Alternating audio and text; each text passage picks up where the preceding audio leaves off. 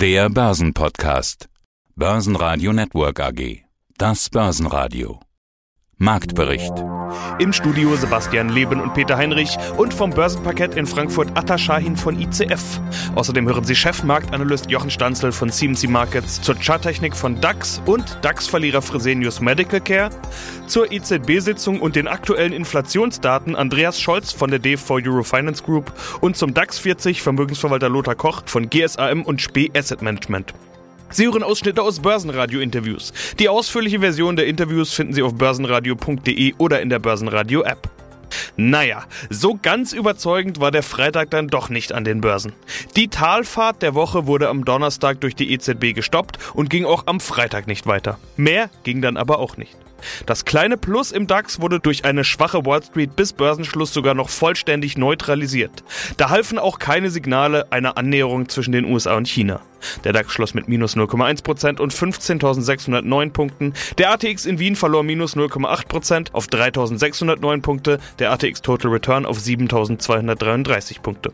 Mein Name ist Atakan Schein. Ich bin hier zuständig für die derivativen Produkte an der Börse Frankfurt überall wird über Politik und Bundestagswahl geredet. Atta, da bin ich ja fast froh, mal wieder ganz klassisch einfach über die Börse reden zu können. Auch wenn es eigentlich gar nicht so schön war diese Woche, zumindest im DAX. Der schien so ein bisschen im Niedergang. Atta, was war da los?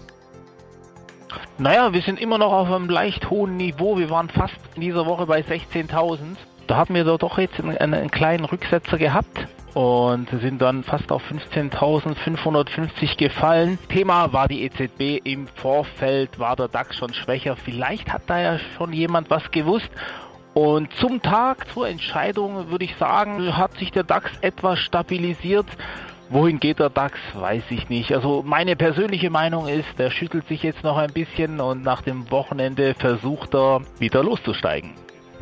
Sieht man das denn auch in euren Most Actives? Ich meine, ja, du hast recht, die EZB-Sitzung, die hat die schlechte Laune so ein bisschen gestoppt, aber Freudensprünge sieht man da jetzt auch keine im DAX. Also ganz früh am Freitagmorgen, jetzt hält er sich noch im Plus, aber auch das sieht nicht nach Freudensprüngen oder großer Erholung aus. Okay, es geht nicht mehr abwärts. Wie habt ihr euch denn positioniert? In der Tat war es so, dass es eine im Vorfeld, als die Entscheidung noch nicht durch war, gab es doch Verkäufe, die wir gesehen haben. Eine ganz, ganz leichte Panik. Also das Wort Panik darf man ja gar nicht in den Mund nehmen. Aber wir sehen hier jetzt wirklich eine leichte Stabilisierung. So wie es aussieht, fällt ja der DAX nicht weiter und es kann wohl sein, dass die Anleger mit etwas Schlimmerem gerechnet haben. Das ist wohl nicht passiert. Und in der Tat äh, sieht es jetzt so aus, auf diesem Niveau kaufen die Anleger ganz vorsichtig wieder zu im DAX. Freudensprünge gab es auch nicht beim Bitcoin, obwohl man das eigentlich fast hätte erwarten können, denn das erste Land hat den als Zahlungsmittel zugelassen, als gesetzliches Zahlungsmittel. El Salvador hat da wie immer sind Kryptos mit dabei unter den Most Actives. War eine Zeit lang unser Running Gag, dass du immer gesagt hast, oh, ich will eigentlich gar nicht mehr reden über Bitcoin und ich gesagt habe, zack, Bitcoin wieder mit dabei. Diesmal nicht nur Bitcoin, sondern auch Ether mit dabei. Was passiert da? Sebastian, das sage ich schon lange nicht mehr. Ich möchte jetzt jede Woche über Bitcoin in Ether reden. Es ist wirklich so, im Grunde haben die positiven Nachrichten überwogen. El Salvador ist eigentlich auch was Gutes für den Bitcoin. Überschrift habe ich mal hier irgendwo gelesen. Hype oder Revolution? Wir wissen noch nicht, wo wir da sind. Wir sehen momentan aber auch einen Rücksetzer. Wir hatten mal hier den Bitcoin bei fast 44.000 Euro. Ich spreche immer gern von Euro, jetzt mal unter 40.000 Euro kann man schon von einem deutlichen Rücksetzer sprechen, aber die positiven Nachrichten überwiegen und wie gesagt, es gibt hier viele seriöse, äh, also es gibt halbseriöse und viele seriöse äh, sprechen hier immer noch sehr gerne von dem Kursziel 100.000 Dollar im Bitcoin, 5.000 Dollar im Ether. Was soll ich sagen? Die Nachfrage ist stabil. Die Anleger kaufen hier schon wieder und es wird mich nicht verwundern, wenn der Bitcoin die nächste Zeit wieder doch neue Höchststände erklimmt. Mein Name ist Andreas Scholz, hier vom Finanzplatz in Frankfurt von der DFV Eurofinance Group. Wir richten einmal im Jahr die Eurofinance Week aus. Das Ganze im November wieder, vom 15. bis zum 19. November. Und ich freue mich jetzt auf das Finanzplatzgespräch hier aus Frankfurt. Ja, und starten wir mit der EZB. Gestern kam ja die EZB zu ihrer ersten Sitzung nach der Sommerpause zusammen. Die EZB nimmt so einen kleinen C vom Gaspedal. Doch wie wird's weitergehen? Man will die Anleihenkäufe des Krisenprogramms PEP leicht reduzieren.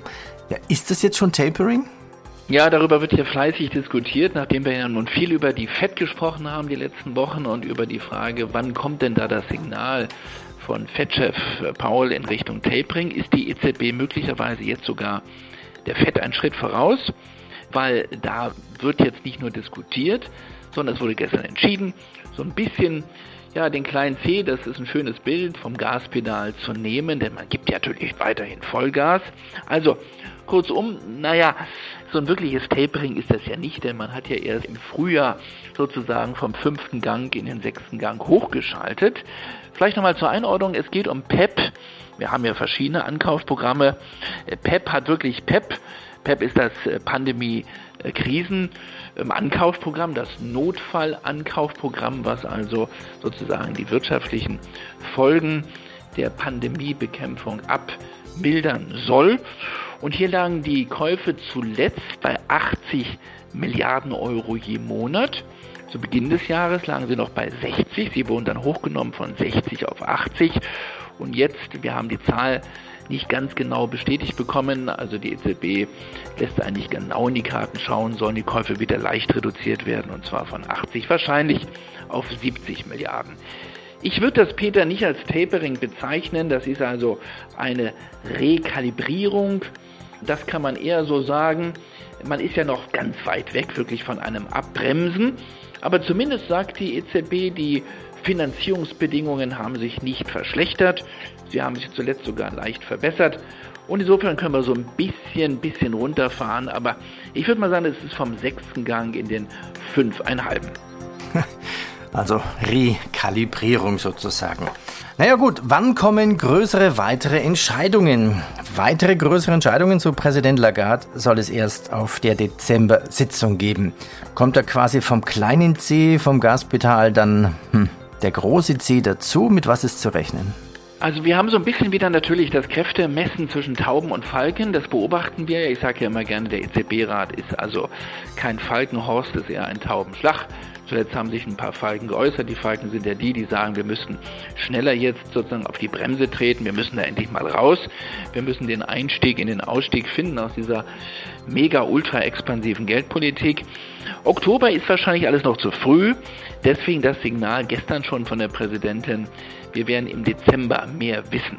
Also bisher reagiert der DAX auf jeden Fall positiv auf die EZB-Sitzung oder zumindest nicht weiter negativ, so muss man es ja sagen, weil nach Wochen der Seitwärtsbewegung ging es in dieser Woche tatsächlich mal ein paar hundert Punkte abwärts. Haben wir so auch schon länger nicht mehr gesehen.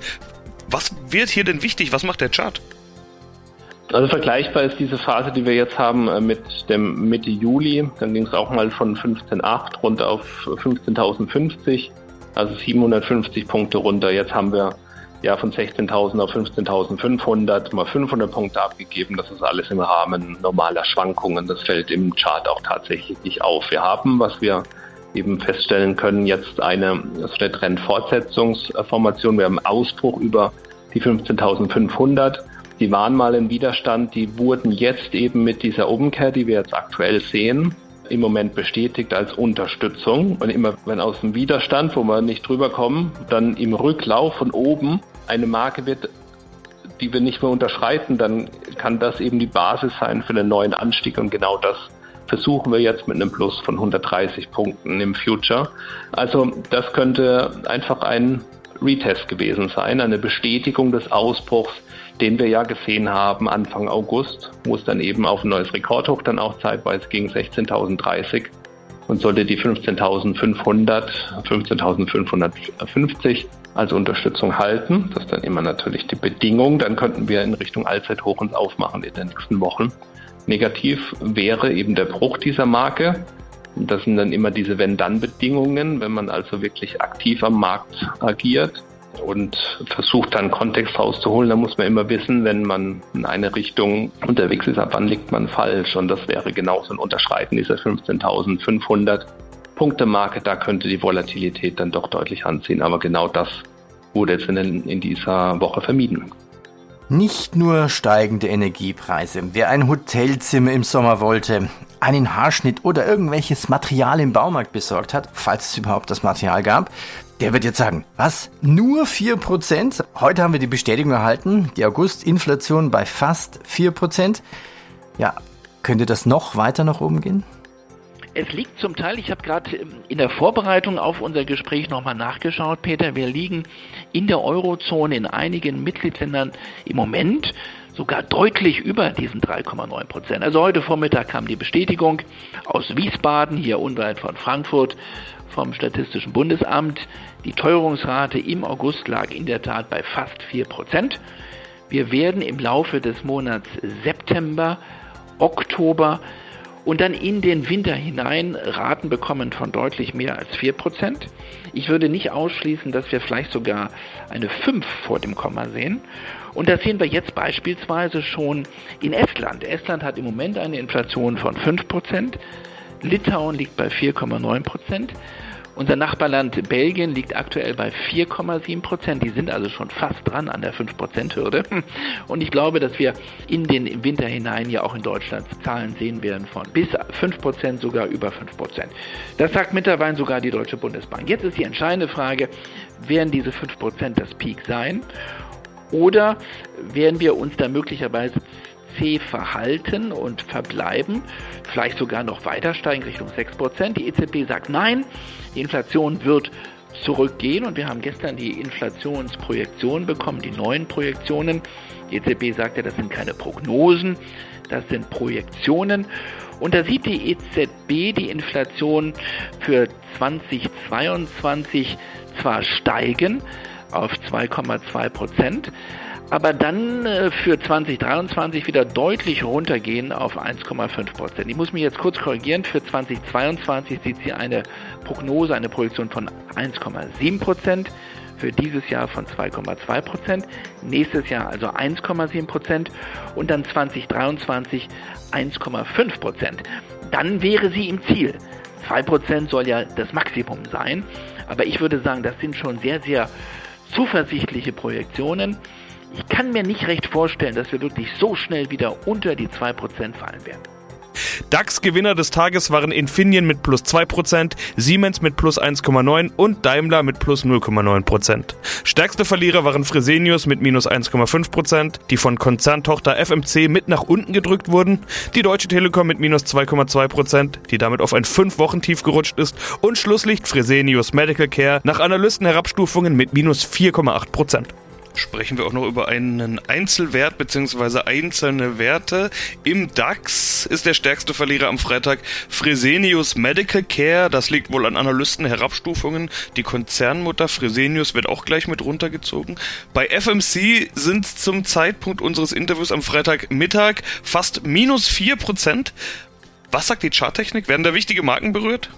Nee, gar nicht. Also wir sind inmitten von der Seitwärtsspanne, die hat angefangen im Herbst 2018 und ja, die obere Begrenzung ist irgendwo bei 70, ja, mit ein paar Ausflügen vielleicht mal zwischenzeitlich bei 79 gewesen, aber es ist irgendwo bei 70, die haben wir auch fast erreicht gehabt im Sommer. Und die untere Begrenzung ist irgendwo im Bereich von 55. Wir sind jetzt bei 62 irgendwo in der Mitte von dieser trendlosen Phase sieht man auch ganz gut an den kleinen Durchschnittslinien, in 200-Tage-Linie läuft seitwärts. Da ist also kein Trend da. Das ist so ein Pendeln. Also wer hier eine Trendmarkt sucht, der findet den bei Fresenius derzeit nicht. Ich bin Lothar Koch und leite das Portfolio-Management der GSAM und Spee Asset Management AG aus Krefeld. Auch so ein Thema der Woche, der DAX 40. Bald wird er aufgestockt und die zehn Aufsteigerunternehmen, die sind inzwischen bekannt geworden. Es sind Airbus, Brenntag, HelloFresh, Porsche, Puma, Kia Gen, Sartorius, Siemens Healthineers, Simrise und Zalando. Ich habe schon ein paar Gespräche zu dem Thema geführt. Der DAX wird digitaler. Manch einer sagt, er wird attraktiver, auch für ausländische Investoren. Angeblich soll dieser neue DAX die deutsche Wirtschaft viel besser abbilden. Verlierer an der Geschichte dürfte wohl der MDAX sein. Wie finden Sie diese Reform und wie gut gefällt Ihnen die Auswahl? Also grundsätzlich bin ich der Ansicht, dass ein Industrieindex, der sich aus 40 Titeln zusammensetzt, doch etwas mehr Marktbreite zeigen kann. Ein Problem, was wir im DAX ja über viele Jahre hatten, das haben viele Kritiker immer angemerkt, dass es doch eine sehr einseitige Auswahl ist. Natürlich haben wir jetzt Abgänge im MDAX, die natürlich an anderer Stelle auch wieder kompensiert werden. Aber ich glaube, die deutsche Wirtschaft wird durch diese Titelauswahl dann doch etwas stärker auch und besser auch abgebildet. Das ist aus meiner Sicht eben vollkommen in Ordnung. Insofern herzlichen Glückwunsch an alle Aufsteiger. Ist es eigentlich gut, dass die deutsche Börse dieses Thema mal angegangen ist und auch einiges am Regelwerk geändert hat. Ich glaube, das war auch sicherlich sinnvoll. Wird der DAX für Investoren aus Ihrer Sicht attraktiver? ETFs sind ja seit vielen, vielen Jahren ein großes Thema. Manch ein Privatanleger möchte, statt sich mit Aktienauswahl zu beschäftigen, lieber in einen Index investieren. Gerade für Anfänger hört man da ganz oft, investieren Sie in einen möglichst breiten Index. Wenn Sie jetzt sagen, der DAX wird damit ein breiterer Index, wird der DAX für Anleger attraktiver durch diese Reform? Aus meiner Sicht schon, ja, weil man einfach die deutsche Wirtschaft, selbst wenn man sich nicht so sehr damit auskennt und sagt, ich möchte jetzt etwas Geld in den Aktienmarkt anlegen und die deutschen Anleger haben dann natürlich als allererstes mal den DAX im Auge. Sie haben ihn ja auch die ganze Zeit im Ohr, weil überall im Radio läuft ja auch dann immer mal wieder der aktuelle DAX-Stand. Es gibt die Analysen im Radio, so wie auch bei Ihnen.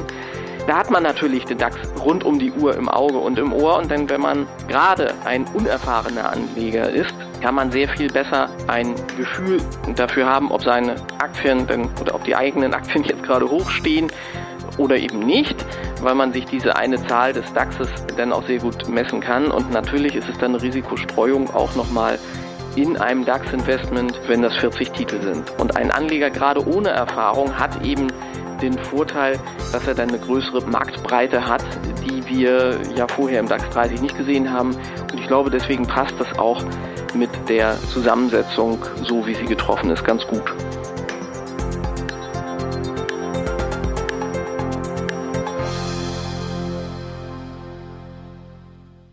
Börsenradio Network AG Marktbericht